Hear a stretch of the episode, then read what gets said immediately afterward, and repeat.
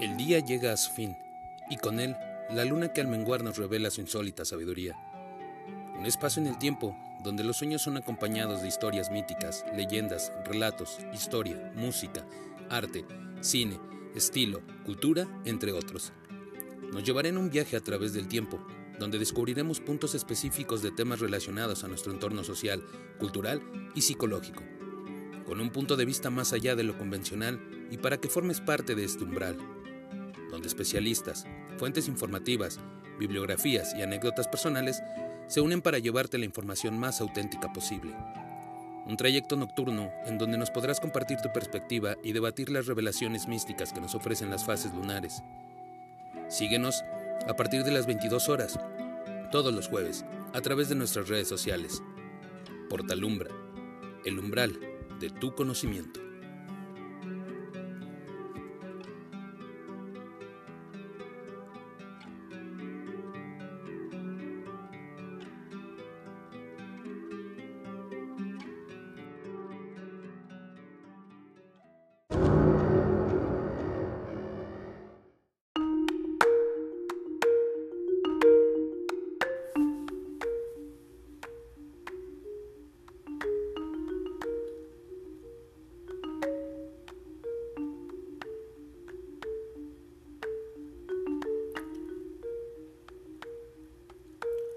Buenas noches, tengan todos ustedes.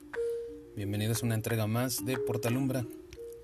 Mi nombre es Lex Strauss, esta es la sexta emisión de este espacio y quiero agradecer enormemente a todos aquellos que hacen posible este programa. Empezando por ustedes que nos escuchan, agradeciendo su preferencia y de hecho este programa es especial, ya que nos han hecho la sugerencia de hablar de un tema en especial, un tema que ha sido fuente de inspiración para el cine, teatro, la literatura, la comedia, el romanticismo y sobre todo la música. Pero más allá de eso es un tema muy controversial, maravilloso, sobrenatural, al mismo tiempo romántico, erótico y en cierta forma hasta diabólico. Hago una mención especial a un amigo, eh, Luis Cano, quien nos hizo favor de recomendarnos hablar de este tema en especial y hablo nada más y nada menos que de el vampirismo. ¿Qué es? ¿Qué significa? ¿Dónde surge? ¿Quiénes fueron sus mayores exponentes? ¿Por qué se denomina así? Vampirismo. ¿En qué momento, tiempo y forma afecta a la cultura popular, a las artes audiovisuales y en la lírica popular? Bien, pues esto es Portalumbra y te invitamos a descubrir lo que hoy nos revela la luna con el tema de el vampirismo.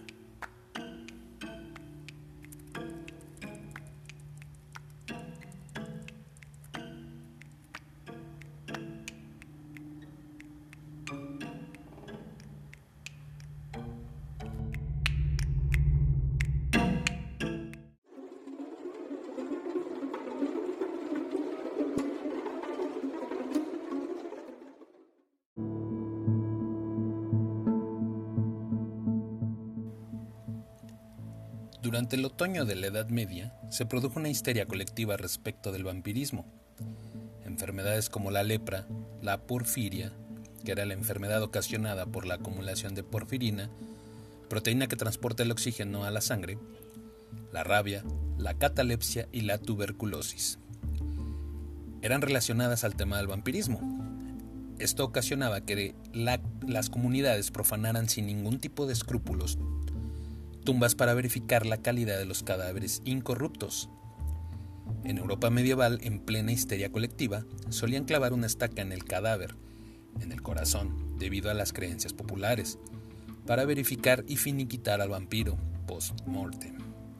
Este acto emitía en el cadáver una exhalación causada por el movimiento del aire y gases atrapados en el cuerpo. Algunas veces fallaban y la estaca era clavada en el pecho, sí, pero a la altura del pulmón, perforándolo y esto a su vez ocasionaba el desplazamiento de gases e interpretándose como un último suspiro.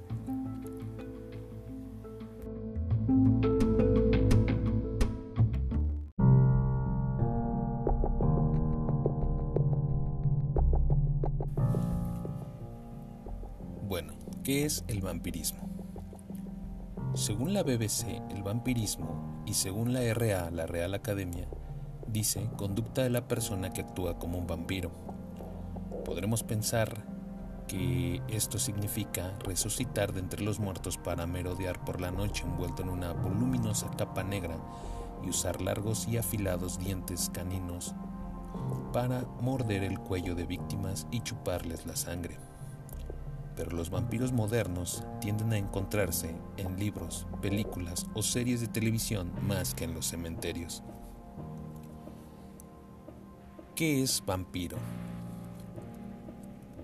Los vampiros aparecieron a principios del siglo XVIII en las fronteras de Austria y Hungría aunque desde la noche de los tiempos en casi todas las culturas habían deidades, brujas, fantasmas o alguno de alguna gama de demonios que chupaban sangre, varias fuentes afirman que no fue sino hasta 1725 que la palabra vampiro apareció escrita por primera vez en un informe de un oficial médico del ejército del Sacro Imperio Romano Germánico.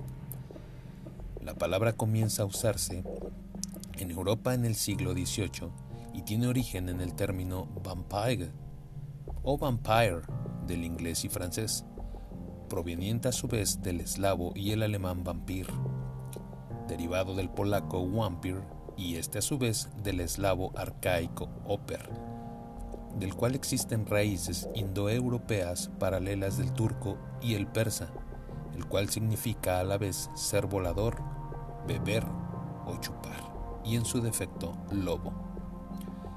Según el diccionario Oxford de inglés, la palabra vampire, vampiro, fue en 1734.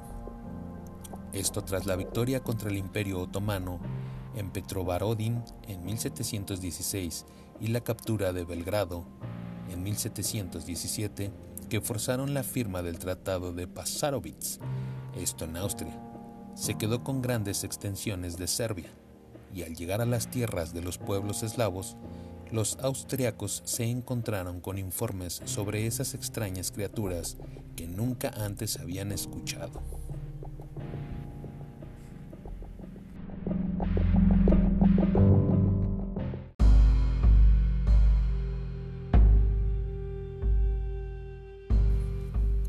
En el transcurso de ocho días en ese año en un pueblo llamado Kisilova, Nueve personas habían muerto de enfermedades repentinas luego de asegurar que un hombre llamado Petar Blagojevic les había visitado de noche, mordido y chupado la sangre. El problema era que este tipo ya estaba muerto y había sido enterrado hacía no más de diez semanas. Pero los aldeanos pidieron permiso para exhumar su cuerpo como nueva autoridad del lugar. Dicen que el intendente imperial austriaco, Frombold, estuvo allí. En el informe que envía a Viena, aquel en el que escribió por primera vez la palabra vampiro, describe lo siguiente. La cara, las manos y los pies y todo el cuerpo estaban tan bien constituidos que no habían podido estar más completos que en su vida. Con asombro vi un poco de sangre fresca en su boca, que según la observación común, había chupado de las personas asesinadas por él, con lo cual al ser perforado, mucha sangre, completamente fresca, fluyó también de sus oídos y su boca, y tuvieron lugar que no describo por respeto.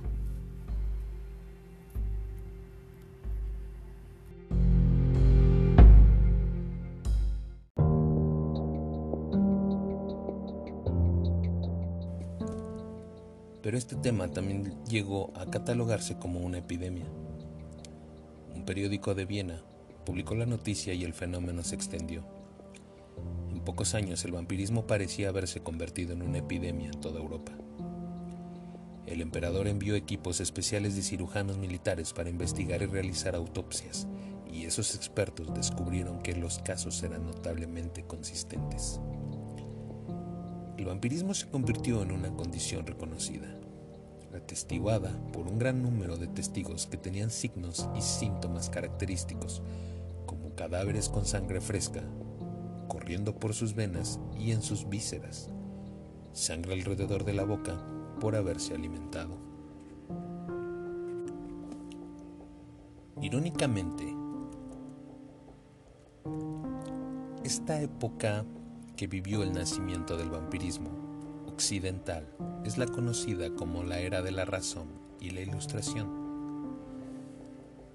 El siglo XVIII, denominado también siglo de las luces por su declarada finalidad de disparar las tinieblas de la humanidad mediante las luces de la razón, los vampiros eran un tema candente de Europa y un tema de debate. La participación de los teólogos también fue importante, argumentando que los vampiros eran seres físicos que demostraban la existencia de una vida futura. En cambio, los filósofos, por su parte, se preocupaban porque la evidencia generalizada que apoyaba la existencia de vampiros ponía en duda el valor del testimonio y la verificación de testigos oculares. Hasta el filósofo francés Voltaire tuvo algo que decir sobre el tema, cuando en 1764 preguntó,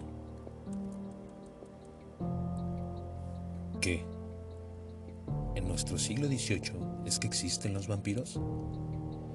Son cadáveres que salen por la noche de sus tumbas para chupar la sangre de los vivos, ya sea en sus gargantas o estómagos, después de lo cual retornan a sus cementerios mientras las víctimas palidecen y se consumen, los cadáveres que succionaron su sangre engordan, se ponen rosados y disfrutan de un excelente apetito.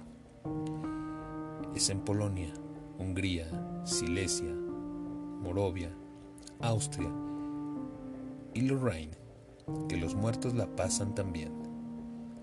Confieso que ambas ciudades hay o lo que existe son corredores de bolsa y hombres de negocio que le chupan la sangre de personas a plena luz del día. Pero, aunque corrompidos, no están muertos. Estos verdaderos vampiros no viven en cementerios, sino en palacios. ¿Qué está pasando de verdad? ¿Cómo se explican estas epidemias de una enfermedad mortal que no existe? Algunos investigadores atribuían el fenómeno a traumas masivos y engaños, a otros a la dieta o al uso accidental de drogas que causan alucinaciones y algunos a enfermedades altamente contagiosas. Otras teorías se refieren a químicos inusuales en la Tierra que afectaban la descomposición de los cuerpos. Después de la epidemia viene la literatura. Recordemos en el pasado no era usual observar el proceso de putrefacción de los cuerpos, pues eran fuentes de contagio. Hoy sabemos que el rigor mortis pasa. Por eso la flexibilidad de muchos supuestos vampiros sorprendía a quienes desenterraban. En algunos cadáveres la sangre se coagula pero se licúa nuevamente.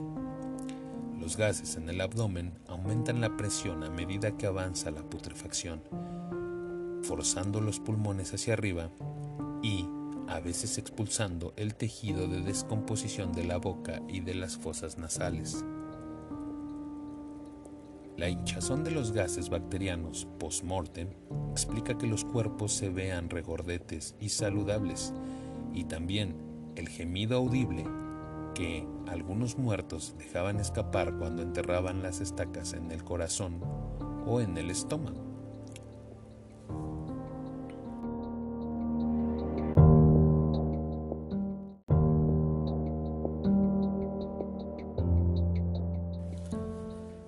También a lo largo de la historia existen diversos tipos de vampiros. Hoy vamos a, vamos a ver, analizar este que es el vampiro aristócrata.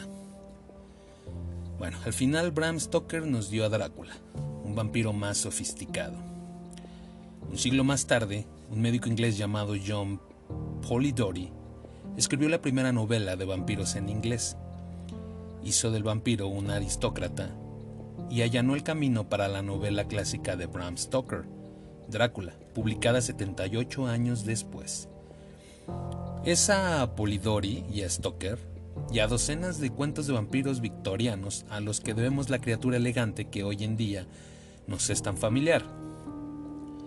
Ese ser masculino de eh, físico escultural, elegante, de tez blanca, eh, bastante guapo, con una mirada penetrante y una actitud eh, que puede engalanar y enamorar a cualquier femenina,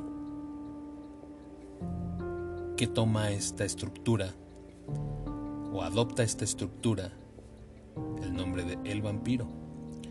Pero no olvidemos que el vampirismo fue investigado primero por médicos, políticos y filósofos.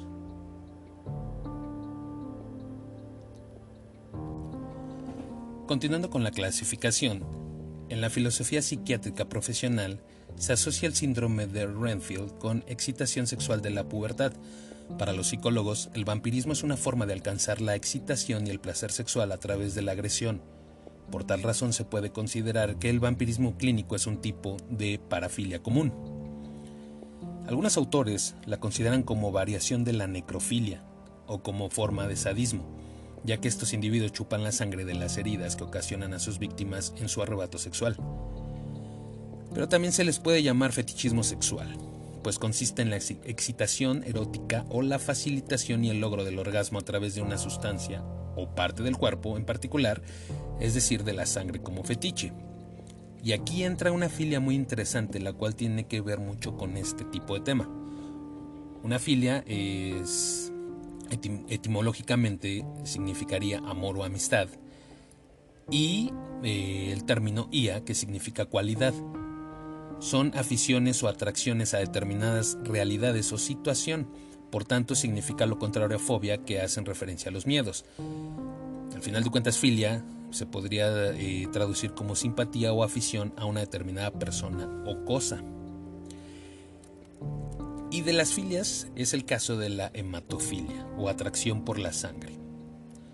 Es el fetichismo por la sangre, también conocido como fetichismo vampírico, fetichismo sexual hacia la sangre. Este tipo de personas se sienten atraídas por la sangre de personas desnudas o semidesnudas.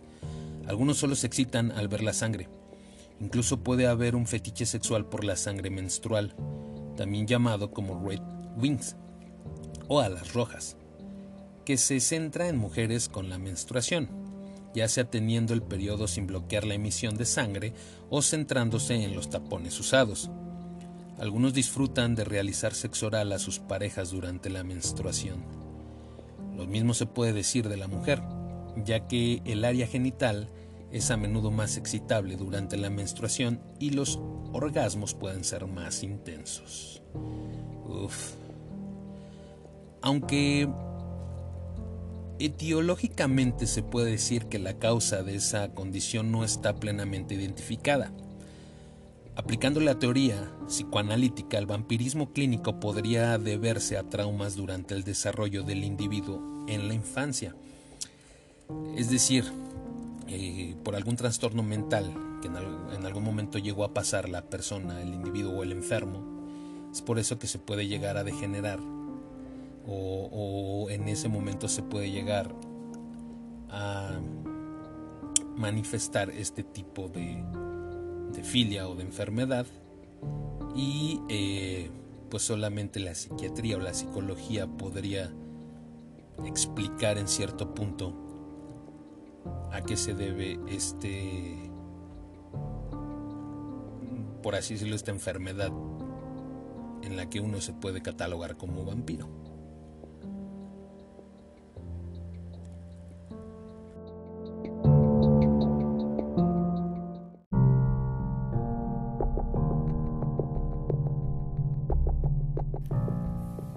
Pero ¿existe un diagnóstico para tal enfermedad?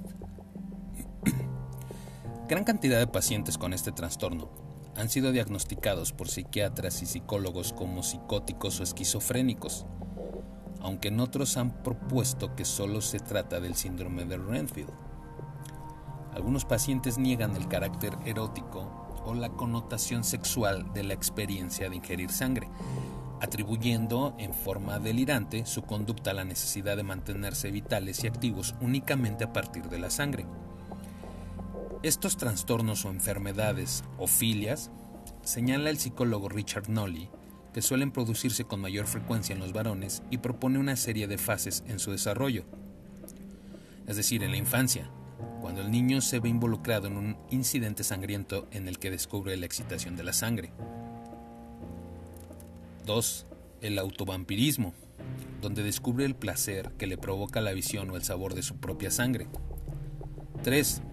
La sofagía, donde pasan a probar la sangre de animales, siendo especialmente atraídos por los denominados animales de compañía. 4. Vampirismo clínico.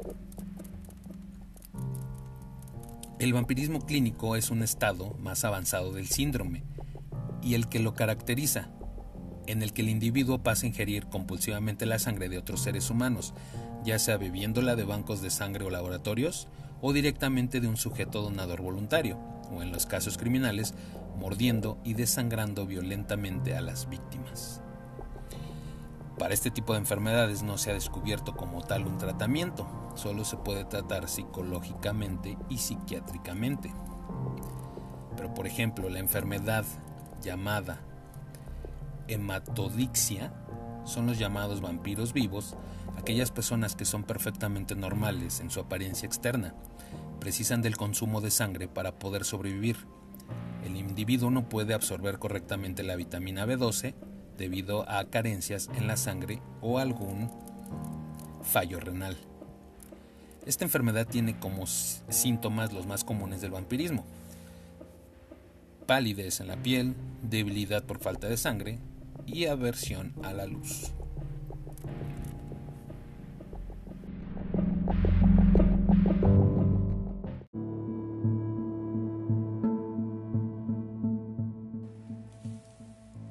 A través de la historia y en registros policiales existen personajes cuya conducta criminal o acciones sangrientas tienen características psiquiátricas indudables que permiten clasificar como pacientes del vampirismo. Entre los que vamos a mencionar, se podría decir que son los más o los personajes más representativos de este tema. Entre ellos podemos encontrar a Vlad Drácula, este personaje histórico extremadamente cruel y violento, apodado Tepes por su método preferido de tortura, el empalamiento, príncipe de Valaquia, hoy perteneciente a la región de Rumanía, declarado héroe por liberar a la región y a Europa de los otomanos. Vlad Tepes inspiró al personaje del conde Drácula en la novela de Bram Stoker, pero no hay registros o documentos históricos de que acrediten que bebía sangre humana aunque sea una referencia obligada al tratar el tema del vampirismo, y su vida siempre estará entretejida con el mito del vampiro. Existía también el personaje de Elizabeth Bathory, llamada la Condesa Sangrienta. Fue una aristócrata húngara que vivió entre los siglos XV y XVI, famosa en Europa por su belleza. Después de quedar viuda en el año de 1604, para no perder su juventud y hermosura, practicó la magia negra y asesinó aproximadamente 650 jóvenes campesinas a quienes torturaba y desangraba para obtener sangre para sus baños o para beberla, pues pensaba que la sangre de doncella, de doncellas vírgenes, la conservaban bella y lozana. hasta que el emperador Matías de Habsburgo la detuvo y la juzgó, siendo condenada en 1611 a cumplir cadena perpetua hasta su muerte en 1614. Gilles de Royce, aristócrata francés del siglo XV, que luchó en los años finales de la Guerra de los Cien Años junto a Juana de Arco, torturó y dio muerte de 80 a 200 ganaderos y niños durante ocho años, hasta que en el año de 1440 fue capturado y ejecutado. Se decía que la sangre de todas sus víctimas las bebía para mantenerse fuerte. Peter Kuten, alemán más conocido como el vampiro de Dusseldorf, con una infancia característica por la extrema pobreza y la violencia, desde muy joven se involucró en actividades delictivas, incluyendo zoofilia y sadismo, y a los nueve años, según confesó, causó el ahogamiento de dos niños. Su primer homicidio, una niña de ocho años, tuvo lugar en 1913, para ser acusado y condenado en 1930 por nueve asesinatos y siete intentos de asesinato. No se puede constar de que practicara el vampirismo, pero sí confesó el placer de verla correr. Al ser juzgado cuando lo iban a decapitar, preguntó a su psiquiatra que al ser decapitado podría oír por unos momentos el correr de su sangre por su cuello. El placer de los placeres.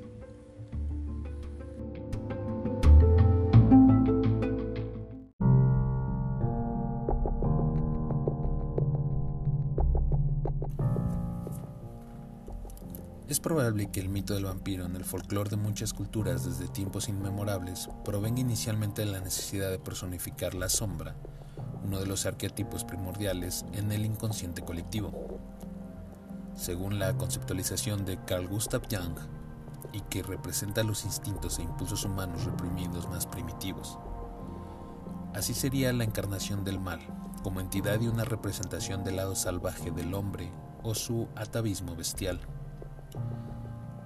latente en un sistema límbico y en conflicto permanente con las normas sociales y religiosas.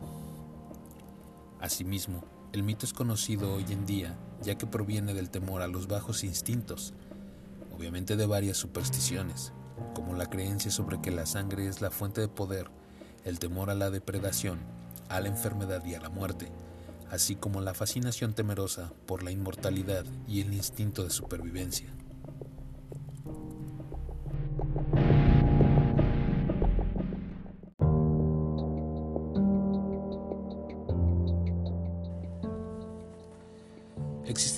Y varios rituales que se utilizan para identificar a un vampiro. La más socorrida consistía en la exhumación del cadáver sospechoso para verificar directamente si tenía las características tradicionales que llegaron a ocasionar numerosas profanaciones de tumbas. Uno de los métodos descritos por Abad Calmet, citado por el padre Feijo, para localizar la tumba de un vampiro, consistía en enviar un joven con su caballo, ambos vírgenes, a un cementerio, generalmente un caballo negro.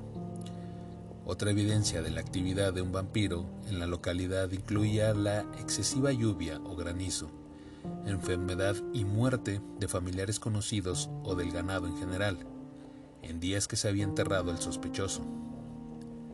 Algunos se manifestaban mediante un acto de poltergeist, tales como hacer ruidos extraños, mover muebles o emitir psicofonías. Existen menciones de seres con características vampíricas en la antigüedad, que forman parte del folclore y de mitos de casi todas las civilizaciones, desde Egipto hasta Sumeria y en las culturas indoamericanas. En Mesopotamia se invocaba a los dioses protectores para que acabaran con los Utuku, seres culpables de enfermedades y pestes, seres antecesores de los vampiros. En China se creía de la existencia de los Yangshi o vampiros zombies, ciegos, erguidos, pero presentían a su presa por la respiración. En el antiguo Egipto, la diosa de la guerra, Sekhmet, hija de Ra y llamada la Terrible, su furia que emanaba de ella solo se pudo apagar con un brebaje de color rojo similar al de la sangre. En el folclore árabe y africano se menciona la existencia de unos demonios necrófagos y vampiros que cambiaban de forma a su antojo llamados gyus. Estos relatos aparecen en la obra de las Mil y Una Noches llamado El honor de un vampiro. El protagonista era un ghoul. En el judaísmo, uno de los arquetipos míticos es Lilith, la primera mujer de Adán, de quien se decía que se alimentaba de la sangre de los niños no circundados y es inspiradora de vampiresas seductoras en la ficción por su encanto de carácter sexual, nombrada también como la primer vampiro de la historia. Aquí en América, el pueblo amerindio mapuche tiene entre sus creencias la existencia de un ser vampírico conocido como Pihualchen, el cual ataca principalmente animales, o el Trelquehuecufe, esto en Chile. Los aztecas creían en unas diosas también llamadas Iguateteo, espíritus de mujeres que morían durante el parto y que provocaban pestes. Según el Popol Vuh, los mayas creían en el guardián de Xibalba, que era un murciélago con rasgos humanos, Camusot, que decapitaban a los extraños. En Europa, en la mitología griega incluyen la leyenda de Lamia, hija de Velo, rey de Libia, quien por tener un romance con Zeus sufrió la ira de la diosa Hera, quien la convirtió en un monstruo despiadado que mataba niños y viajeros extraviados y se alimentaba de su sangre. En Rumanía se habla de los strigoi, deidades con rostros de mujer y cuerpos de pájaro que absorbían la sangre de quienes dormían. Los romanos tenían a los larvae, o no muertos, que no habían pagado sus crímenes en vida y se vengaban en su estado esquelético y fantasmal. En España formaban parte del mito criaturas como las Wax en Asturias, las Guajonas en Catanabria y las Meigas en Galicia, brujas con colmillos que les sirven para succionar la sangre de sus víctimas. En la Edad Media, los vampiros empiezan a ser parte de mitos y leyendas relacionados con personajes reales. En la saga de Ervigia, que data del siglo XVIII, sobre la colonización de Islandia, se cuenta de un jefe normando, Thorolf, quien regresa de su tumba para aterrorizar a las poblaciones hasta que su cadáver es incinerado. En Rusia, las creencias sobre vampiros, ligadas al culto de los antepasados como parte del paganismo eslavo, eran motivos de preocupación para los evangelistas cristianos en el siglo XI, San Gregorio Magno. En la Grecia cristiana se creía en los bricolacas, que atacaban a su familia y amigos después de muertos. En Inglaterra, Walter Mapp, en su obra The Nugis Curialium 1190 y William de Newburgh en el libro quinto de su historia Rerum Anglicarum de 1196 incluyen relatos tradicionales de vampiros. En Escocia existe una leyenda que se remonta al reinado de Jacobo VI, esto en el siglo XVI, sobre Sonny Bain, quien conformó una salvaje e incestuosa familia de caníbales y vampiros que asoló la comarca de East Lothian durante 25 años, hasta que fueron descubiertos en su cueva que vivían y ajusticiados por Lady Walt.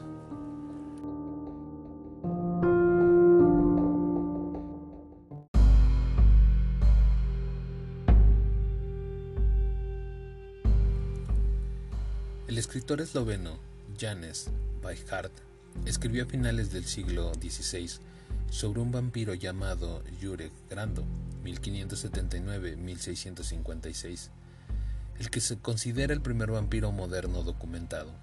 De aquí y hasta el siglo XVIII, las menciones del vampiro pasaron de las tradiciones populares a las publicaciones periodísticas y eruditas en Europa. El 13 de febrero de 1731, el padre, uno de los investigadores, el bienes, Dr. Johann Friedrich Glasser, corresponsal del diario Commercium Literarium de Nuremberg, relata una carta con la que el caso tal y como se lo relató su hijo mediante una misiva, carta que se envía para informar de algo.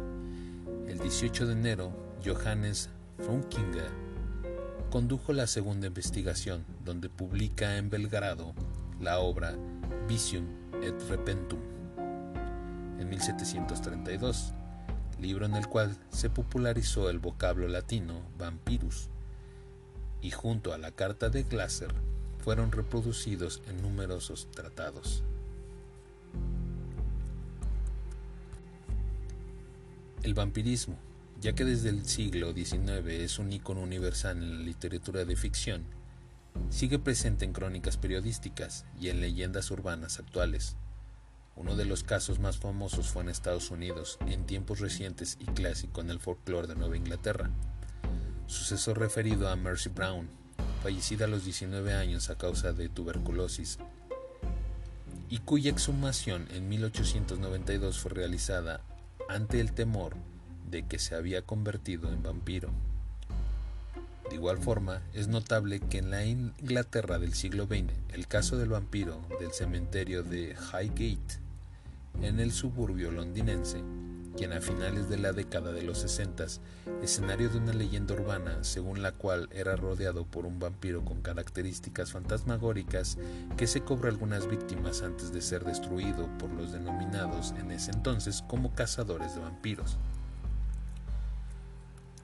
En las regiones de África postcolonial y en pleno siglo XX se siguen produciendo rumores sobre vampiros asociados a los colonos, misioneros o representantes de organismos europeos y adaptados a la modernidad, grupos delictivos que se proponen a robarle la sangre a sus víctimas con el uso de jeringas.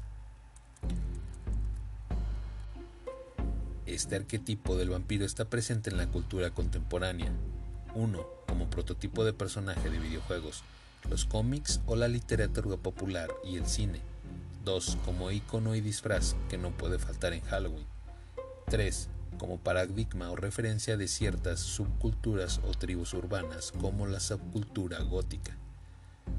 Y 4. Como referencia lexicográfica a personas codiciosas que abusan o se aprovechan de los demás. Y el verbo vampirizar o abusar o aprovecharse de alguien o de algo. Algunos autores denominan vampiros psíquicos o emocionales a los perpetradores de acoso laboral, moral, psicológico, atribuyéndoles desórdenes de la personalidad.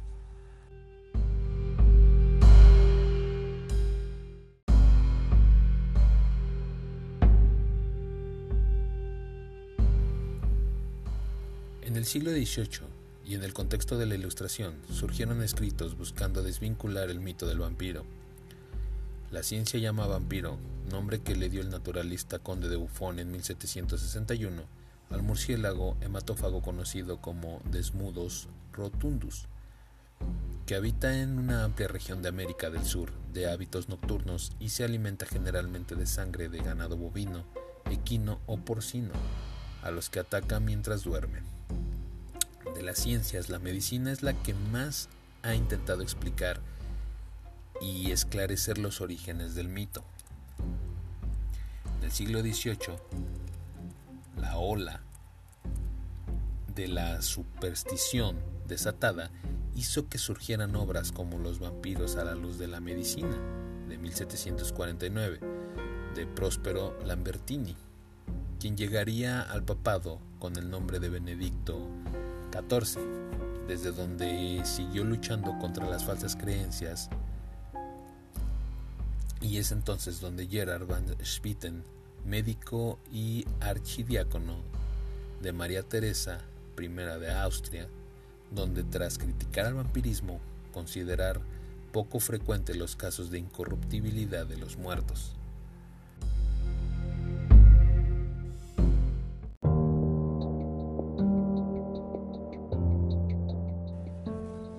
Si bien en el siglo XVIII, Goethe, en su obra La novia del Corinto, The Braut von Corinth, le da a la protagonista el carácter de vampiresa. Los relatos literarios sobre vampiros proliferan prácticamente a partir del siglo XIX, en medio del romanticismo. Pero para 1816, Lord Byron pasaba unos días en las orillas del lago Lehmann, en Suiza, junto a un amigo John William Polidori. De ahí se suscita una serie de eventos sociales donde al final de la celebración Varias personas, incluyéndolos a ellos, comienzan a narrar historias de terror, entre ellas la famosa Mary Shelley, escritora de Frankenstein. y de esa charla surge El vampiro, cuento, novela pública de 1819 inspirada en el propio Byron, uno de los primeros melodramas del vampirismo teatral.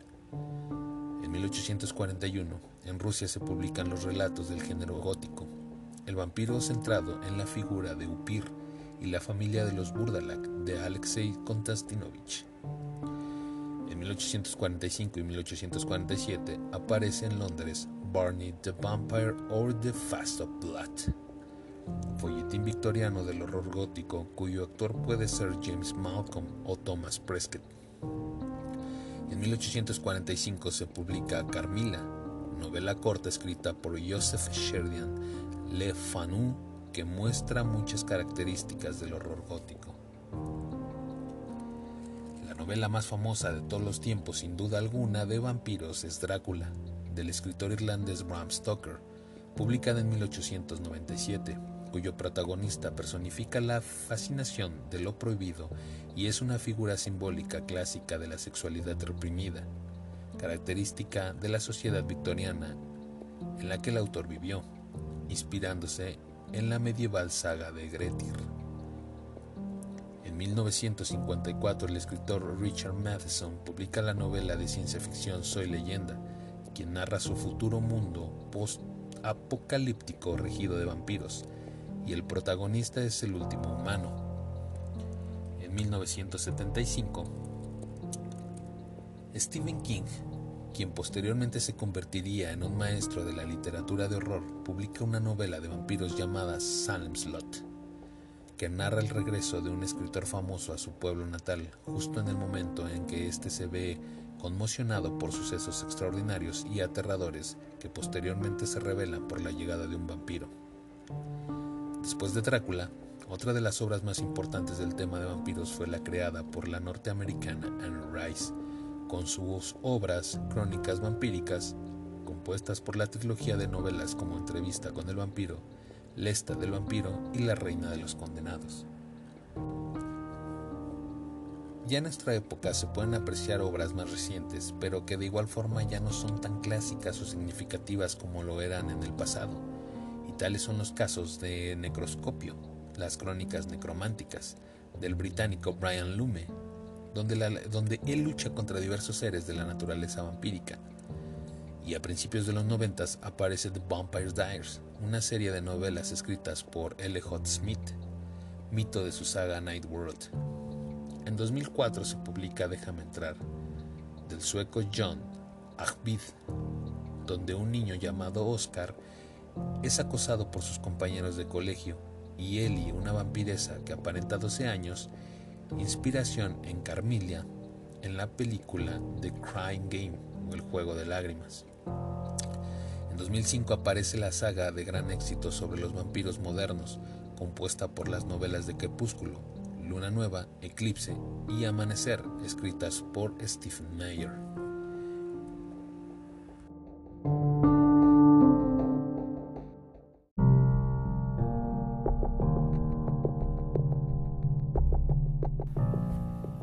Vampiro en las artes escénicas también es de suma importancia. En la ópera, la ópera de dos actos de Vampire, El vampiro, con música de Heinrich Magner y libreto de Wilhelm August basado en la obra de William Polidori. En el teatro, en 1820, en Londres y Dublín, se presentó una versión teatral de la obra de Polidori y Drácula del mismo Bram Stoker. El musical Tanz de Vampire, El baile del vampiro, con música de Jim Steinman y basada en la película homónima de Roman Polanski. En el ballet, probablemente el primero que trató el tema del vampirismo fue Polichinelle, Vampig, Ballet, Pantomima de 1823 por Francis Alexis y con música de M. Alexandre.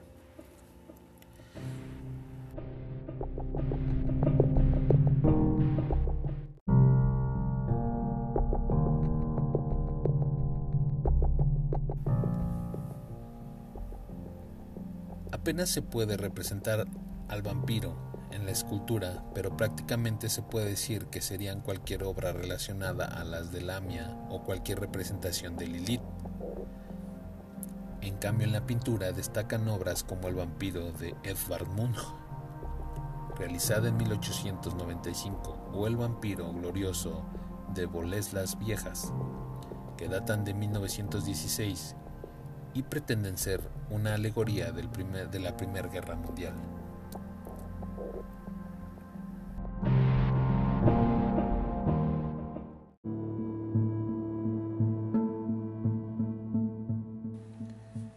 Sin duda en la pantalla se ha firmado una cantidad de películas y series de terror en cine y televisión sobre vampiros. En cine, por primera vez en 1922, bajo el título Nosferatu, su Sinfonía del Horror con la inolvidable interpretación de Max Schreck. Un memorable film de Flint Lang es El vampiro de Düsseldorf en 1931, inspirado en el caso de la vida real de un asesino serial de niños que conmovió a Alemania. A pesar de su título, no es realmente una película del género. En 1992, Francis Ford Coppola realiza Drácula, de Bram Stoker, más fiel a la novela original que las anteriores versiones y en las que hace gala a todos los recursos que el cine permite para convertir cualquier fantasía en imágenes. En 1967, con un toque de comedia negra y con la introducción del primer vampiro gay al cine, el director polaco Roman Polanski agregó con éxito a la filmografía sobre el mito de la película El baile de los vampiros. En 1979, el director alemán Wagner Herzog firmó otra versión de Nosferatu, Fantasma de la Noche, Nosferatu, Phantom der Nacht, protagonizada por Klaus Kinski y Bruno Ganz. Tom Holland dirigió en 1985 Fright Night, La Hora del Espanto en México y Argentina, y Noche de Miedo en España, un film con más humor que temor. En 1994 se realizó la película Entrevista con el vampiro, dirigida por Neil Jordan y basada en la novela homónima de Annie Rice, quien elaboró también el guion. En 1995 Mel Brooks dirigió la sátira Drácula, Muerto pero feliz, donde él mismo interpreta a Van Helsing, mientras que el rol protagónico corre a cargo de Leslie Nielsen. Para 1996 se firmó Del crepúsculo al amanecer, que narra un enfrentamiento entre humanos y vampiros en México, guion de Quentin Tarantino e interpretada por George Clooney, Salma Hayek y Harvey Keitel. En 2003 se inició otra saga compuesta por Inframundo, Underworld, Evolution 2006, Rise of the Lycans 2009, quien narra una antigua guerra entre vampiros y hombres lobo. En 2014 se estrena Drácula Untold del director Gary Sean y protagonizada por el actor galés Luke Evans, historia que narra cómo el príncipe Platepes de Valaquia se convierte voluntariamente en vampiro para salvar a su reino de la invasión turca.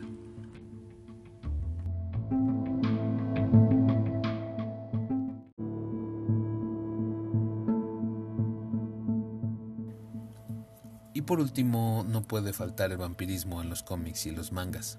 Los vampiros son temas frecuentes de las historias y novelas gráficas de terror, tales como Blade, protagonizada por un cazavampiros híbrido entre humano y vampiro, es decir, un vampiro.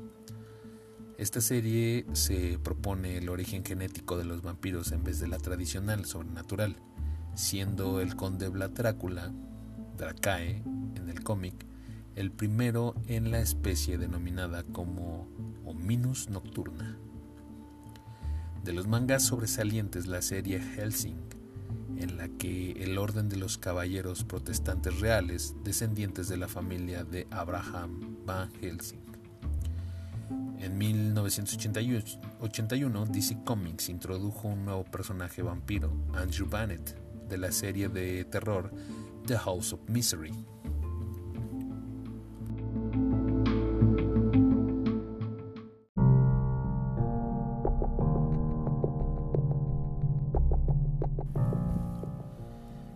Bueno, pues sin duda un gran tema el vampirismo. Eh, ¿Cuántos de nosotros no hemos soñado alguna vez con ser inmortales? Ver a través de la noche, convertirnos en murciélagos y volar o simplemente esfumarnos por debajo de las puertas en ocasiones importantes. O tal vez ser seductores con algunas chicas, vestir de forma elegante y demás características señaladas en este tema. Pues en la pantalla personalmente yo me quedo como con el mejor filme del vampirismo, el de Drácula de Bram Stoker, donde los protagonistas son Gary Oldman como Drácula, Winona Ryder, Keanu Reeves y Anthony Hopkins como Abraham Van Helsing. Con las de Underworld también, y un filme mexicano llamado El vampiro donde es protagonizada por Germán Robles, muy buena película también, de hecho sí los efectos especiales son un poco eh, pues no, no aptos para, para la época porque ya uno cuando las ve ahorita pues sí se ven eh, medios falsos ahí los, los hilitos como están eh, sujetando al, al murciélago. Pero sin duda una gran entrega o una gran participación del cine mexicano.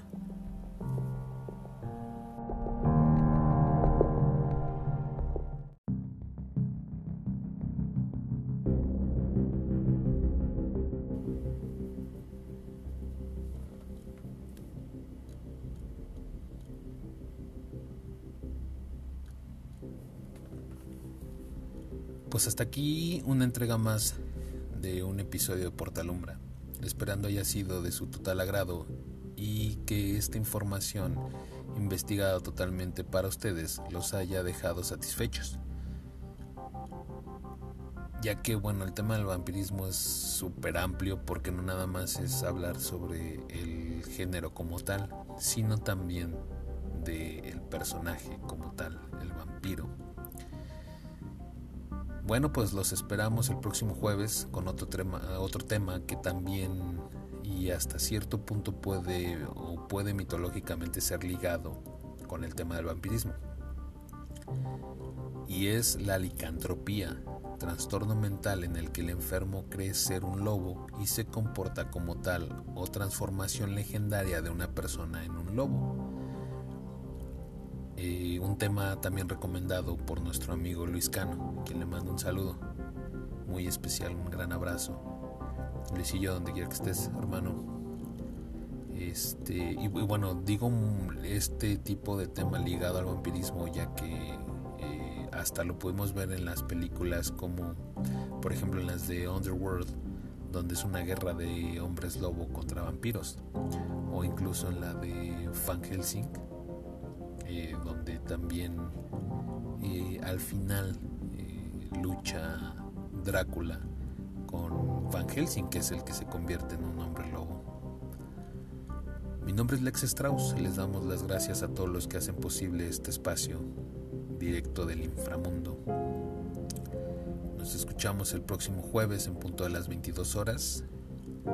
Nuestras redes sociales en Facebook Portalumbra MX Oficial en Twitter Portalumbra MX Oficial, en Spotify estamos como Portalumbra con Lex Strauss, eh, YouTube Portalumbra MX Oficial con Lex Strauss, semana de estreno, caray, por fin ya estamos en YouTube, en Instagram Portalumbra MX Oficial.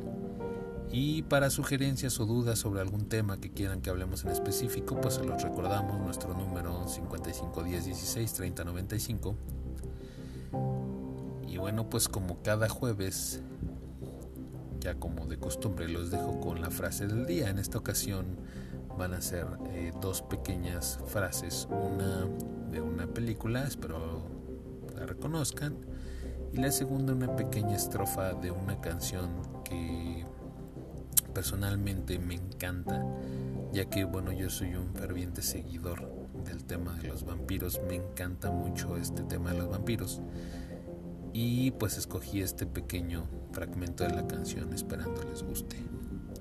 Nos vemos el próximo jueves, quédense en casa, cuídense, tomen mucha sangre, sean felices, enamórense, qué sé yo. pero todo lo que hagan, háganlo de corazón. Que pasen una linda noche, ya mañana por fin viernes, y que pasen un exquisito fin de semana. Chus, chus.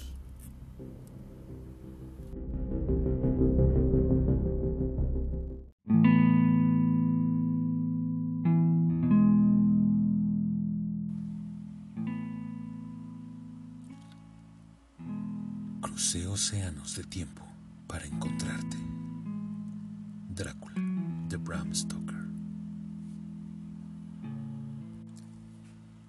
Vampiria, eres mi destino, mi único amor y verdadero destino. Vampiria. Fernando Ribeiro, Moonspell